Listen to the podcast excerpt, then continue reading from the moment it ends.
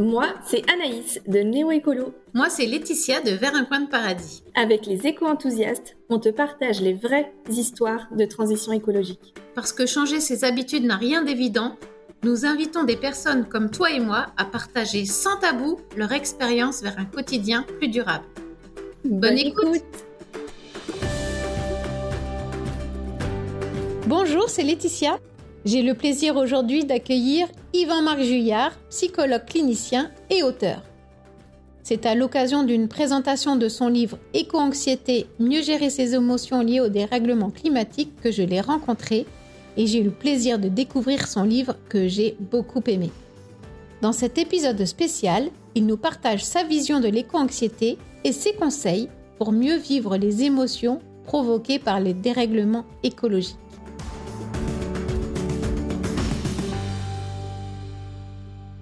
Bonjour euh, Yvan Marc, merci beaucoup euh, d'être présent pour cet épisode un peu spécial des éco-enthousiastes. Je te propose pour commencer bah, de te présenter, de nous dire un petit peu euh, qui tu es, où tu vis, et puis tu nous raconteras après un petit peu pourquoi je t'ai invité pour parler d'éco-anxiété. Bonjour Laetitia, bonjour chers auditeurs. Je me présente, je suis Yvan Marc Juillard, je suis psychologue clinicien. J'ai écrit le livre qui s'appelle Éco-anxiété. Pourquoi j'ai écrit ce livre? Parce que j'ai observé que pendant les consultations, les gens amenaient des questions qui étaient fortement intéressantes et ils se posaient la question de comment on fait pour gérer les émotions qui sont provoquées par les dérèglements climatiques et plus largement écologiques notamment sur le, climat soit, mais aussi sur la baisse de la biodiversité, les polluants, etc. J'ai écrit ce bouquin en tant que soignant.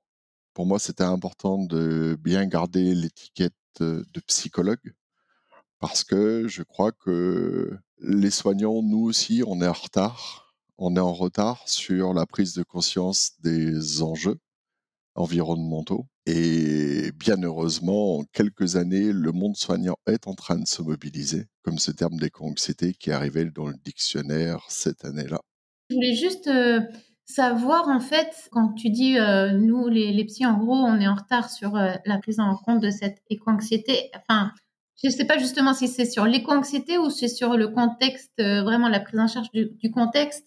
Euh, la sensibilisation, par exemple, aux enjeux, etc. Est-ce que c'est quelque chose de plus large finalement que tu évoques ou c'est vraiment par rapport au traitement de l'éco-anxiété? Alors, la première chose, c'est que je pense que nous, les soignants, on est absorbés par le soin. Notre objectif, c'est prendre soin des Homo sapiens, bien évidemment. Mais je crois qu'on avait négligé l'impact environnemental. Et une bonne partie des soignants il y a quelques années et ou décennies, soit ils ne savaient pas, soit ils étaient dans le déni. C'est-à-dire que les soignants n'étaient pas épargnés du déni euh, environnemental. Et toi, alors, comment c'est Est-ce que c'était passion du coup qui t'ont permis de, de, prendre en compte ça, ou il y a eu autre chose? Alors au début, ça a été certains de mes amis qui sont ornithologues ou un de mes amis avec qui je travaille euh, à écologie qui m'a éclairé et j'ai observé que son anxiété, elle n'était pas tout à fait comme j'avais l'habitude de l'avoir. C'est-à-dire que la plupart de nous, on traite, on traite des troubles anxieux généralisés, c'est-à-dire que les gens ont peur de quelque chose d'imaginaire. Et mon ami Gilles, pour ne pas le nommer, il me semblait bien qu'il n'était pas plus anxieux que ça. Par contre, l'avenir lui faisait peur. Ça m'a interrogé. Je lui ai demandé deux, trois bouquins. Et il m'a donné comment tout peut s'effondrer. Et j'ai vécu mon effondrement interne dans le marais Poitevin il y a quelques années de cela. Voilà comment j'ai pris conscience. Une énorme claque. Et alors, du coup, tu nous disais tout à l'heure que l'éco-anxiété est arrivée euh, récemment finalement dans le dictionnaire, mais euh, quelle serait à toi ta définition de l'éco-anxiété? Parce qu'on entend beaucoup de choses, il y en a qui disent que c'est une maladie, d'autres qui disent non, ce n'est pas une maladie. Et il y a plusieurs façons aussi de l'interpréter. Donc, est-ce que c'est grave, docteur? Alors, je ne suis pas docteur, hein, je suis psychologue. Alors, l'éco-anxiété, c'est le terme qui a été trouvé pour définir quelque chose. Et je crois que c'est bien quand déjà on arrive à définir quelque chose. Est-ce que le terme est bien ou non? Je ne me lancerai pas sur le, le sujet, j'en sais rien en tout cas, ce qu'on peut dire, c'est que c'est un ensemble de réactions émotionnelles normales liées à un dérèglement environnemental anormal et dangereux. C'est-à-dire que c'est juste une réaction émotionnelle normale face à une situation de danger. Ok, donc c'est plutôt sain finalement. C'est pas plutôt sain, c'est entièrement sain. C'est-à-dire que c'est à peu près comme si on avait une, on était témoin d'une situation de violence, imaginons familiale, et que d'être témoin de cette situation de violence activait nos propres émotions, c'est-à-dire oui, on aurait peur, oui, on serait en colère, oui, on serait dégoûté, oui, on perdrait notre sérénité, etc. C'est-à-dire que c'est tout un ensemble d'émotions qui sont dues à la violence qui est infligée aux écosystèmes et aux vivants, humains ou non humains. Donc du coup, nos réactions émotionnelles sont juste entièrement normales, même si elles sont désagréables. D'ailleurs, j'aime bien dans, ton livre, tu parles d'écolucidité et j'aime beaucoup ce, terme parce que finalement, bah, c'est euh, peut-être un peu plus euh, valorisant que de dire que, je suis écolucide plutôt que de dire que je suis éco-anxieux. Ouais, c'est vrai ça. C'est vrai parce que euh, éco-anxiété, il y a anxiété. Mais on pourrait être très bien dire, et moi je trouve ça super, qu'on est éco-furax, qu'on est éco-déprimé, qu'on est éco-triste. Alors ça, ça s'appelle solastalgique souvent et que c'est tout un ensemble d'émotions qui s'activent à l'intérieur de nous et le terme anxiété, de mon point de vue, est pas hyper bien choisi, mais bon, c'est le terme qui est sorti. Mais tu sais, c'est comme quand on est, euh, je sais pas, qu'on on a perdu quelqu'un de proche, on est en deuil, bah on vit pas juste de la tristesse, on est aussi en colère, on est aussi, euh, on a peut-être un peu honte de pas avoir dit ce qu'on voulait dire avant que la personne s'en aille on a un peu peur de la mort quand même, on reste empathique, on a quand même de l'amour en nous à ce moment-là. On est peut-être serein parce que la personne qui est partie, ben, elle, elle ne souffre plus aujourd'hui. Et que du coup, l'éco-lucidité, pour l'appeler comme ça, rassemble à la fois des émotions dites négatives, c'est-à-dire désagréables, comme la peur, le dégoût, la colère, la honte ou le sentiment de culpabilité, mais elle regroupe aussi des émotions positives, donc agréables, comme la joie, l'amour et la sérénité. Pourquoi on est éco-anxieux? Pas parce qu'on est des gens gentils, en fait. On aime bien les choses euh, qui sont vivantes, on aime la beauté du monde, on aime les humains qui nous entourent, même si les climato-sceptiques sont toujours plus difficiles à aimer. Nous, ce qu'on veut, c'est juste vivre dans un monde euh, serein, sans bisounours, sans arc-en-ciel, sans licorne, mais juste euh, où il y a suffisamment de sécurité et quand on a conscience des enjeux écologiques, eh ben, on s'aperçoit que ça va être difficile et que dans le présent, toutes nos émotions, la colère, la sérénité, la joie, l'amour, le dégoût, la surprise, la tristesse, la peur et la honte, et évidemment la colère, s'activent à l'intérieur de nous. Et c'est des réactions entièrement normales.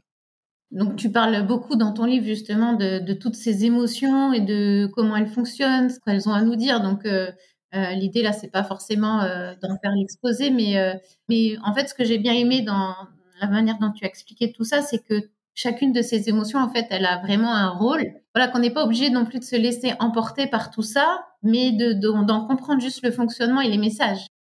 Ouais, ouais, c'est tout à fait ça. En fait, le terme émotion, ça veut, étymologiquement, ça veut dire en mouvement vert. C'est-à-dire que toutes les émotions nous invitent à un mouvement.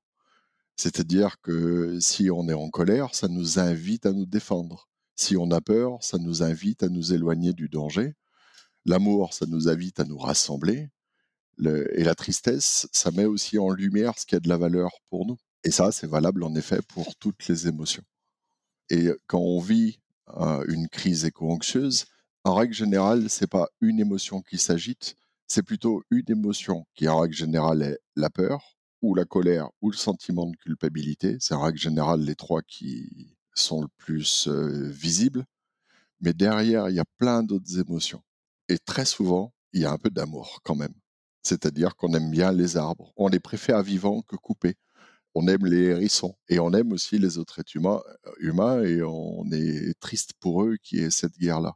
Et à chaque fois qu'on vit un épisode éco-anxieux, c'est vraiment tout un panel. C'est pour ça que dans le livre, il y a vraiment toutes ces émotions et c'est vraiment de toutes les parcourir parce qu'on s'aperçoit que c'est pas juste la peur ou juste la tristesse ou juste la colère.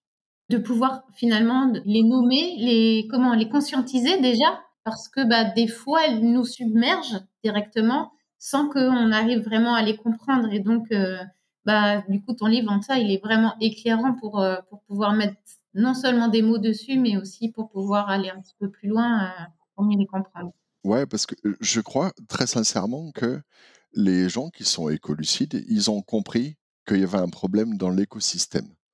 Et ils ont compris qu'il y avait un problème dans l'écosystème extérieur, qu'on peut appeler Terre, qu'on peut appeler Gaïa, peu importe.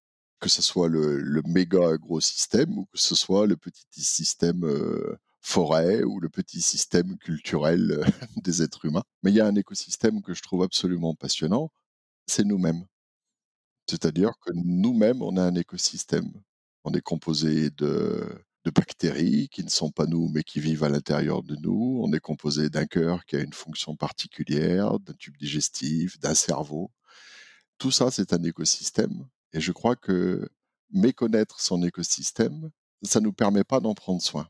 Tandis que quand on connaît son écosystème intérieur, quand on sait comment fonctionne son système émotionnel, quand on sait comment fonctionne le système des pensées, quand, on sait comment, qu'est-ce que ça joue à l'intérieur de nous quand on est en relation avec les autres, je crois qu'on est en train de prendre soin de son écosystème interne. De la même manière qu'on fait attention à ce qu'on mange, on peut faire attention à son monde émotionnel, à son monde mental et à son monde relationnel savoir ses pouvoirs, c'est une phrase que j'aime bien, mais c'est vrai que, que d'avoir conscience des choses, euh, ça permet euh, bah, de mieux les, les, comprendre et surtout de mieux agir. Donc effectivement, c'est super important. Merci beaucoup pour cet éclairage. Dans la préparation de ce podcast, on a interpellé les personnes qui nous écoutent et d'ailleurs, euh, je remercie toutes celles et ceux qui ont apporté leur contribution. On leur a demandé ce qu'ils ressentaient par rapport aux enjeux écologiques et quelles questions ils avaient envie de te poser. Ce qui est revenu majoritairement, c'est d'abord de l'incompréhension face à des personnes qui continuent à agir dangereusement, et aussi beaucoup de désespoir face à l'inaction collective.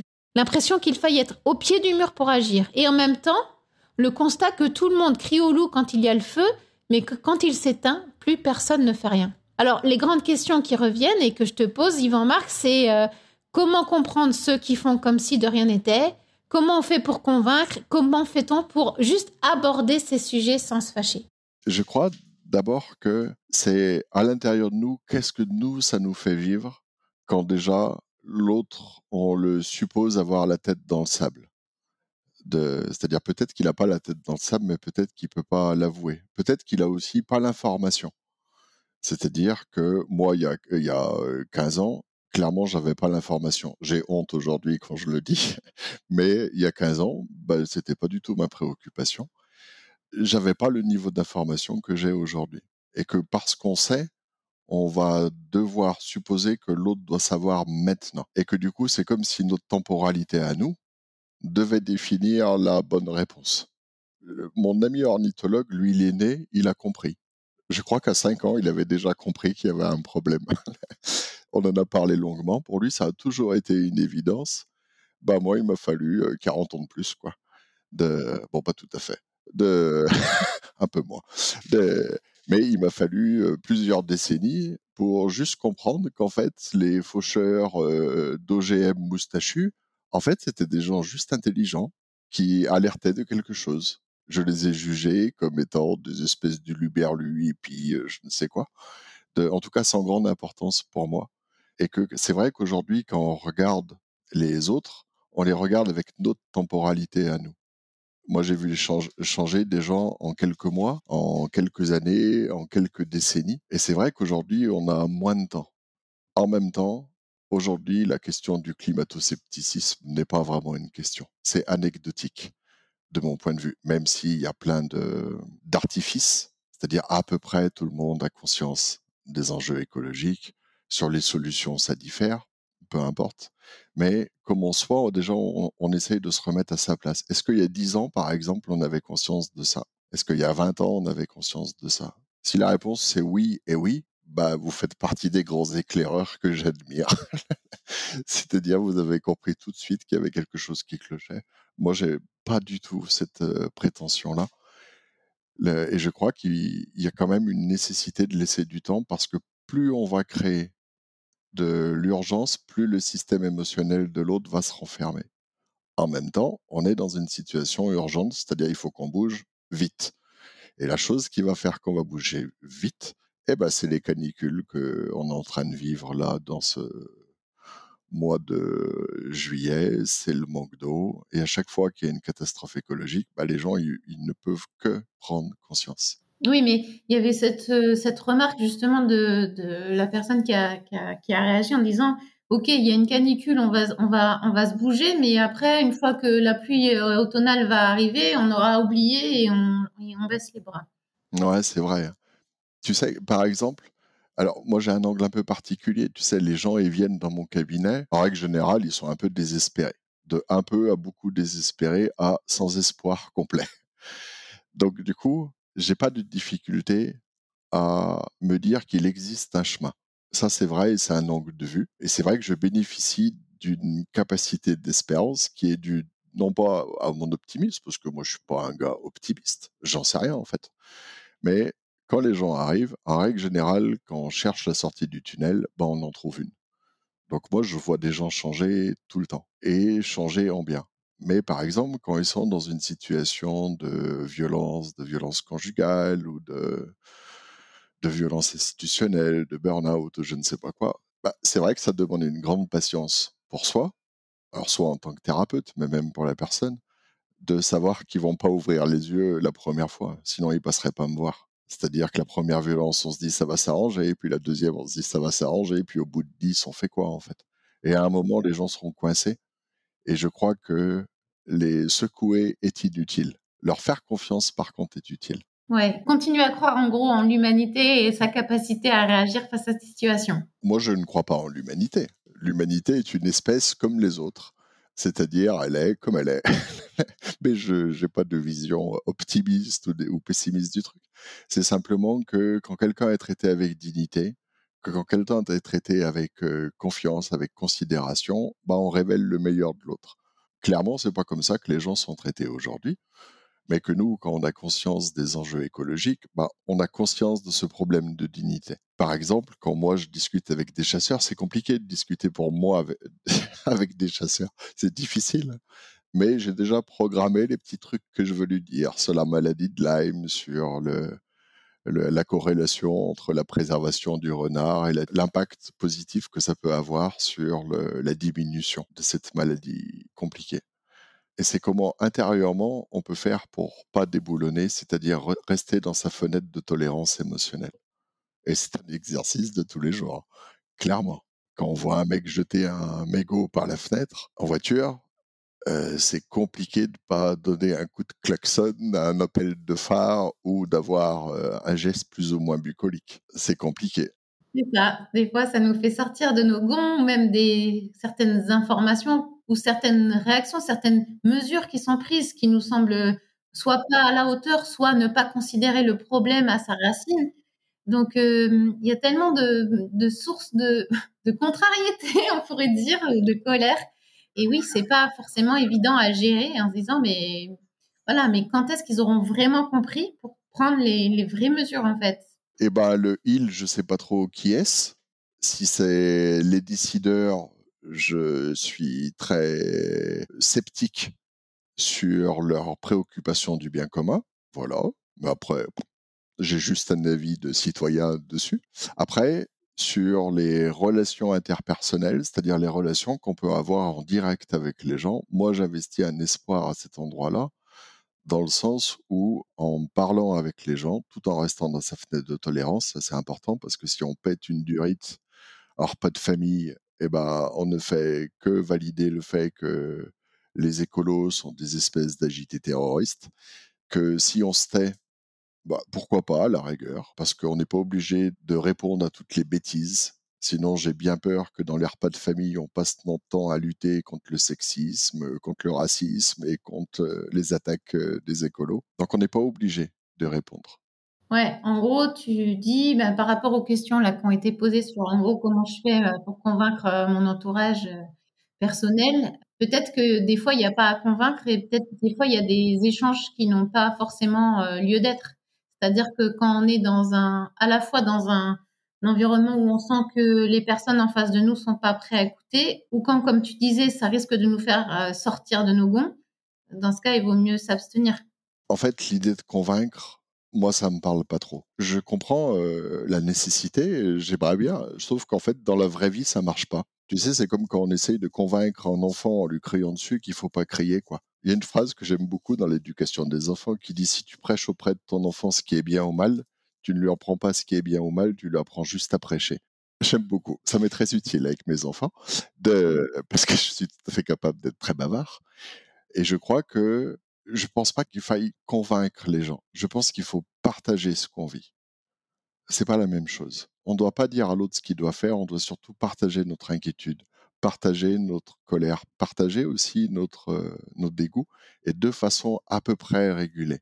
Tu sais, dans un repas de famille, alors moi je les ai appelés les gens fernants. Donc les gens fernants, c'est climato-sceptique, un peu sexiste, un peu raciste, c'est-à-dire le tonton qui a toujours raison, qui est un peu dénigrant, etc je crois qu'en fait, ces gens-là, ils n'ont pas la capacité de changer.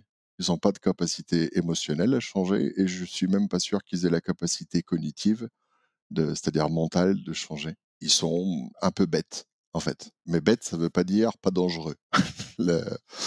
ils sont juste ignorants. Soit ils n'ont pas l'info, soit ils l'ont, mais ils considèrent que c'est pas important. C'est l'argument phare de la chasse, c'est nuisibles parce que c'est comme ça. Voilà. Ça, c'est l'argument euh, imparable parce que c'est comme ça, ça a toujours été comme ça. Et en partageant ce qu'on vit, en fait, on va réveiller les émotions des autres. C'est-à-dire, si on est dans un repas de famille et qu'on dit, bah, moi, l'avenir, ça me fait peur. Et en fait, voilà pourquoi ça me fait peur. Voilà ce que je crains.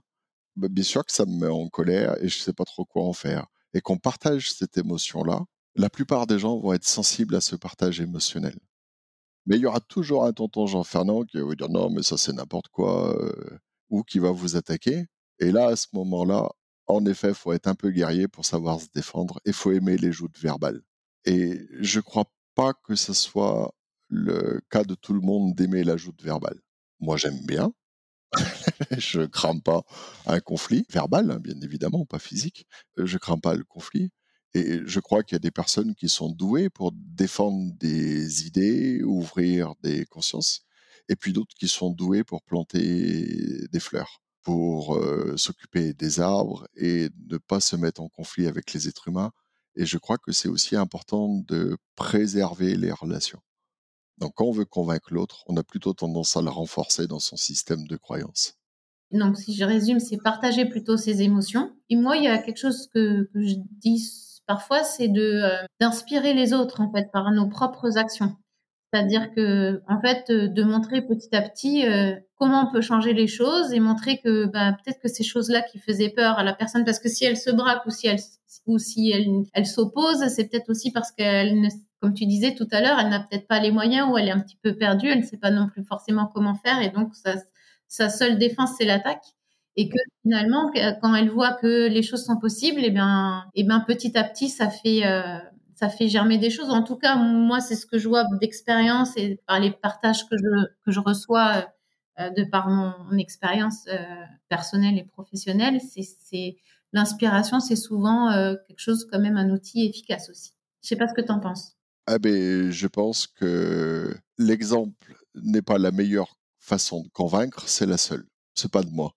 Je sais plus de qui est-ce. Oui, exact. a pas, y a, pour moi, il n'y a pas de question sur, sur ça.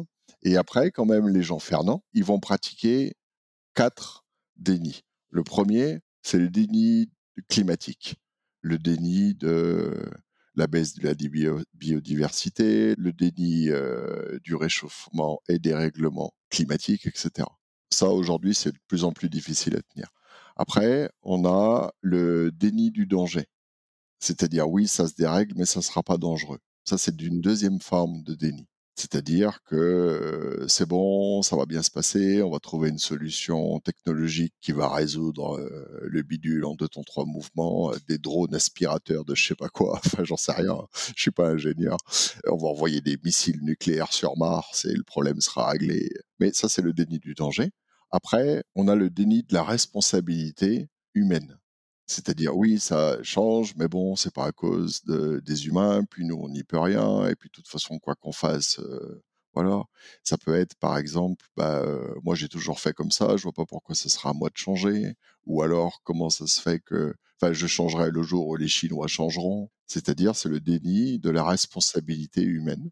Et le dernier, qui est, à mon avis, le plus pénible à vivre, c'est le dénigrement. C'est-à-dire quand c'est la seule option qui reste à notre cher Jean Fernand, c'est-à-dire il va attaquer.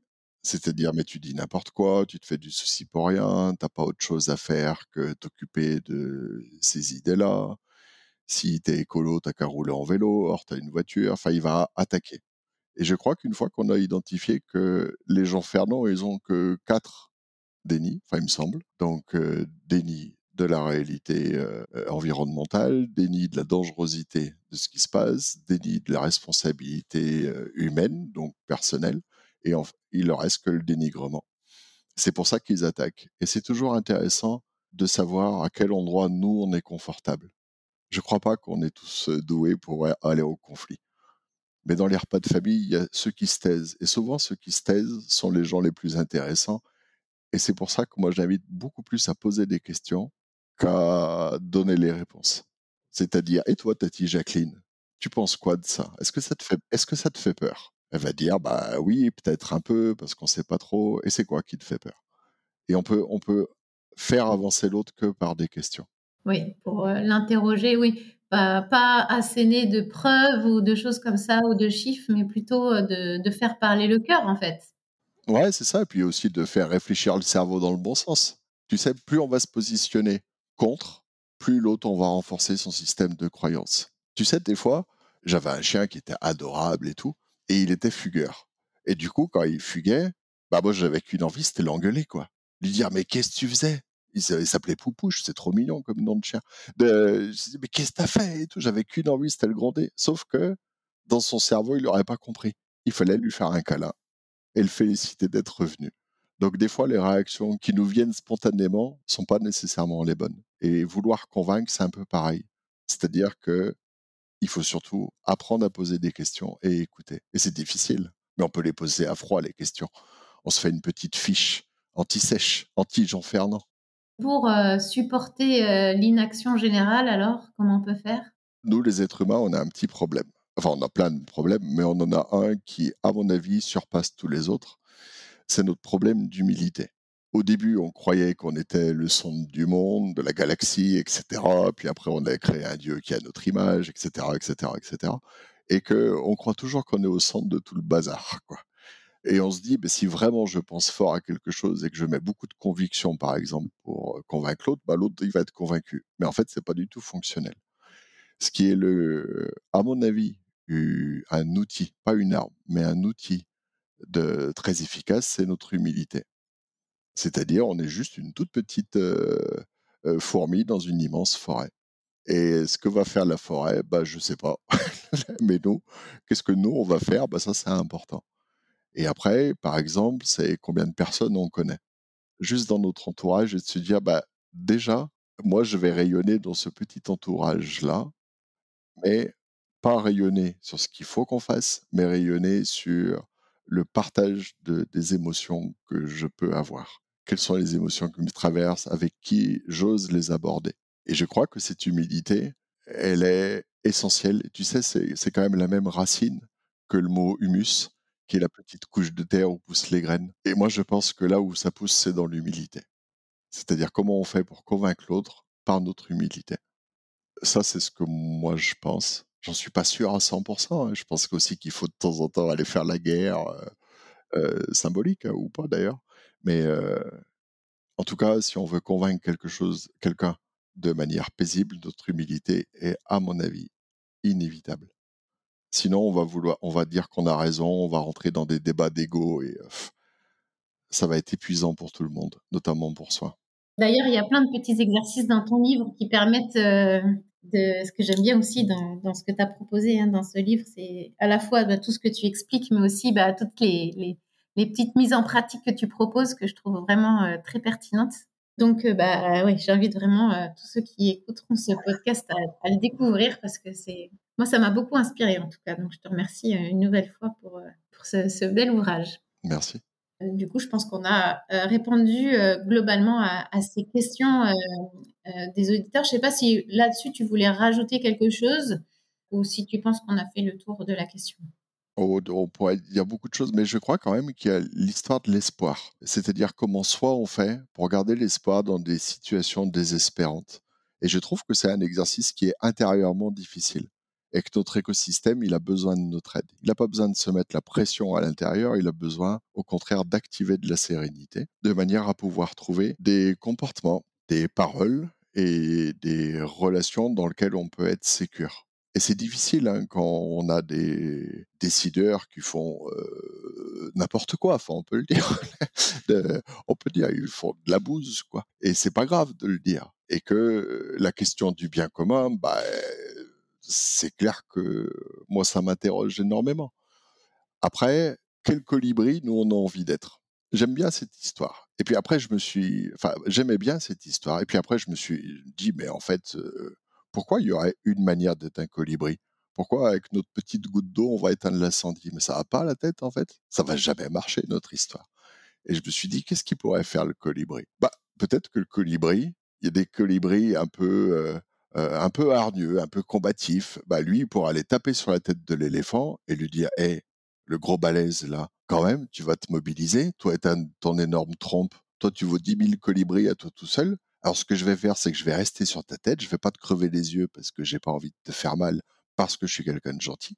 Mais je vais te taper sur la tête jusqu'à que tu décides, toi ta de grosses trompes, d'aller récupérer de l'eau et d'aller éteindre l'incendie. Ça, c'est une autre manière d'être un colibri. Et je crois qu'il y a tellement de manières d'être colibri. Quand j'ai écrit le livre, moi, je me suis dit, je vais fabriquer des mots pour mettre des mots sur les émotions, pour mettre des mots sur qu'est-ce qui se passe à l'intérieur de nous. Par le podcast que tu fais, bah, toi, tu es en train de fabriquer du partage. Comment tu le nommerais, toi? Ben, pour le coup, euh, on l'a appelé les éco-enthousiastes, c'est aussi pour générer de l'enthousiasme et au travers du partage d'expériences, quoi. Donc, c'est effectivement cette inspiration dont je parlais aussi tout à l'heure, quelque part. C'est ça. Et peut-être qu'il y a des colibris, eux, bah, qui vont prendre les graines des arbres et qui vont les emporter plus loin. Et eux, ils sont tout aussi utiles. Et je crois que le plus inutile de tous, c'est peut-être celui qui met la goutte dans sa bouche et qui essaye d'étendre l'incendie. Mais là, je suis un peu vache pour ce colibri parce que quand même, il donne l'exemple. Et ça, c'est super.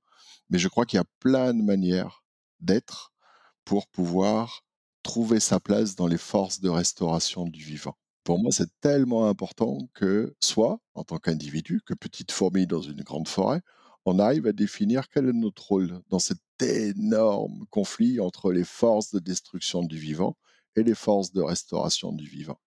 Tous les gens qui sont éco-anxieux font certainement partie des deux à la fois. On n'est pas que d'un côté ou que de l'autre. Ou alors, ça veut dire qu'on est un exemple euh, brillant.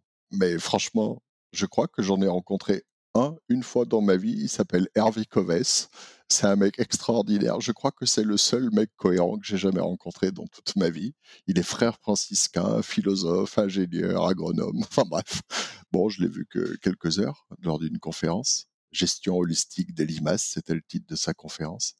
Bon, hormis lui, je crois que j'ai rencontré que des gens qui avaient des dissonances cognitives. Donc, on a à la fois à l'intérieur de nous la force de restauration du vivant et on a envie aussi de détruire. On a envie de casser des figures, on a envie de se venger, on a envie de faire tomber des têtes, on a envie de, je ne sais quoi. Mais quand même, il y a des personnes qui clairement signent des projets qui sont écocidaires et eux, ils le font en toute conscience. Ça, moi, j'en doute pas une fraction de seconde. Et que notre job, bah, c'est aussi lutter clairement contre eux. Et puis d'autres, enfin, certains colibris vont lutter contre eux comme les mouvements anticorruption, etc. D'autres vont euh, faire des manifestations, des actions, et je trouve ça mais trop super. Et d'autres vont s'occuper de leur jardin. Tu vois, par exemple, moi, j'ai un jardin chez moi. Bon, c'était une terre pauvre, c'est comme ça. Mais je me suis dit, je vais essayer d'amener le plus de biomasse possible. J'ai amené le plus de biomasse possible. Donc, c'était un peu le bazar hein, dans le jardin, mais bon, voilà. Mon fils, du haut de ses 5 ans, m'a dit, mais pourquoi tu tonds tout? J'ai fait, c'est vrai. Donc depuis, je laisse des fleurs. En une phrase, il a modifié ma tonte, comme quoi l'intelligence, elle n'est pas toujours sur le plus vieux. Et là, cette semaine, j'ai vu qu'on avait un hérisson chez nous. Ça fait 15 ans que je l'attends, ce hérisson. Mais bizarrement, depuis qu'il est là, eh ben, j'ai peur maintenant de, euh, de l'écraser, j'ai peur de le déranger. Je suis devenu anxieux alors que ça fait 15 ans que j'attends un hérisson. Notre système émotionnel est comme ça. Il n'est pas forcément facile à lire les événements positifs nous amènent de l'anxiété, les événements négatifs, des fois, nous amènent du soulagement. Tout ça euh, est très, toujours très enthousiasmant. Merci beaucoup pour tous tes partages, Yvan Marc. Est-ce que tu voudrais partager un dernier truc, une petite note euh, C'était déjà très positif, je pense que tu viens de partager, mais est-ce que tu aurais encore un dernier conseil positif à partager? Positif, moi, c'est jamais le mot que j'utilise, ou très rarement, de, même si je l'ai dit tout à l'heure sur les émotions, mais je dirais plutôt constructif. C'est-à-dire qu'il y a une chose dont je suis certain, c'est que nos émotions nous aident à trouver notre place dans les forces de restauration du vivant. C'est-à-dire que c'est comme si elles nous donnaient un guide. Comme notre tube digestif nous dit ce qu'on aime ou ce qu'on n'aime pas, de ce qu'on tolère ou ce qu'on tolère pas. Et je crois que nos émotions, elles nous aident à trouver notre place et de définir quelle est sa place dans ces forces de restauration. Peut-être qu'on est là pour influencer les gens, peut-être. Dans ce cas, on peut discuter avec des tontons Jean Fernand et des tatis Jacqueline. Peut-être que notre job, c'est s'occuper des oiseaux, des arbres, des écosystèmes. Ou peut-être que notre force, c'est de réunir les gens, de partager. Peut-être que ça peut être faire de la poésie, de la musique, etc. Et il y a quelque chose qui, je ne crois pas qu'on ait une place, je pense qu'on a plusieurs rôles dans les forces de restauration. Et une fois qu'on a trouvé son rôle, ben je crois qu'on peut activer quelque chose que j'adore, qui est juste la coolitude. C'est-à-dire, on est cool avec sa place. On n'est qu'une petite fourmi, mais on est une fourmi importante pour nous et pour les gens qu'on aime. Et après, c'est à chacun de trouver sa place. Qu'est-ce qu'on aime faire? De quoi on aime prendre soin? À quel moment on se sent des fois, les, gens, ils sont un peu guerriers, ils aiment bien aller euh, guerroyer. Bah, c'est cool d'aller guerroyer. D'aller guerroyer sans violence, il n'y a pas de souci. Et comment on peut faire intérieurement pour écouter ses émotions et écouter ce qu'elles nous racontent sur la place qu'on peut prendre dans les forces de restauration du vivant? Eh ben c'est super de finir sur cette euh, belle touche euh, parce que bah effectivement une fois que je pense qu'on a trouvé son comme tu dis sa place et là où on où on a finalement le plus d'impact, où là, en tout cas, on s'épanouit nous-mêmes, c'est là où on va pouvoir aussi eh ben, apporter euh, toute la richesse que l'on a en nous aux autres. Et je pense que c'est ensemble qu'on va relever ce défi. Donc, euh. Et je crois que c'est tellement important de se dire que si moi, j'espère pas, comment les enfants vont pouvoir espérer? C'est une espèce de discipline interne où je me dis, si moi, je désespère, alors mes enfants, ils verront pas l'espoir.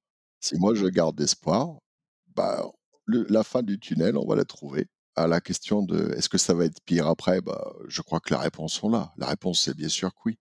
Mais se dire que nous, alors en tant que parents ou en tant qu'adultes, peu importe qu'on ait des enfants ou pas, pour moi ça ne change pas grand-chose parce qu'on est des individus aussi responsables des autres. On a quand même peut-être le devoir de trouver l'espoir, même si des fois c'est hyper difficile. Et si c'est trop difficile, ça veut dire que notre système émotionnel ne supporte pas la charge qu'on est en train de porter. Et qu'à ce moment-là, il faut prendre soin de son écosystème avant de vouloir changer l'écosystème dehors. Bah merci infiniment, Yvan-Marc, pour cet échange. Merci, Laetitia.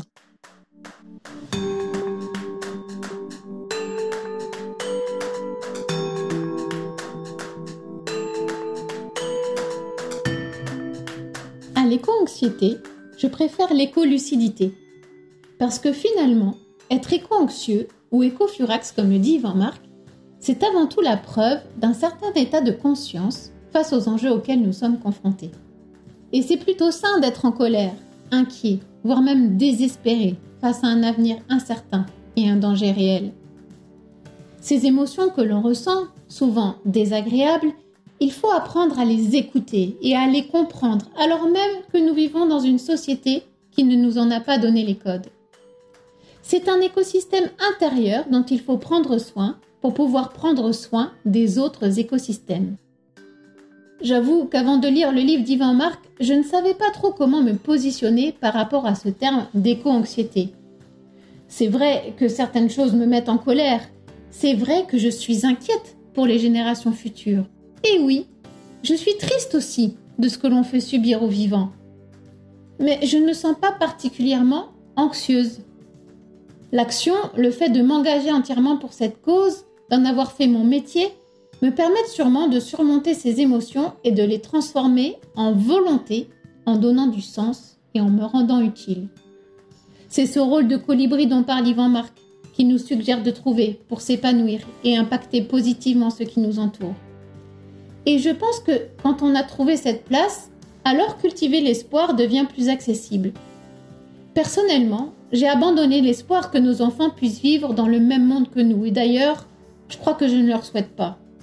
Je pense par contre que même dans des conditions climatiques certainement plus compliquées, nous pouvons encore écrire pour eux une histoire différente, une histoire plus enthousiasmante que celle que nous laissons derrière nous. En un sens, un monde meilleur, car plus respectueux de chacun et de tout. Et ce monde-là, on le construit ensemble. Alors, pas avec les Fernand du livre d'Ivan Marc, mais avec toutes ces personnes de notre entourage proche avec qui nous pouvons partager ce que l'on ressent de bien et de moins bien, avec qui nous pouvons partager un désir et une vision, des personnes auprès de qui nous avons envie de nous mettre en mouvement. Alors, cher auditeur, chère auditrice, quelles sont ces personnes auprès de qui tu peux en toute humilité te sentir suffisamment serein ou sereine pour cultiver l'espoir? Je t'invite à y réfléchir en t'offrant cette pause musicale.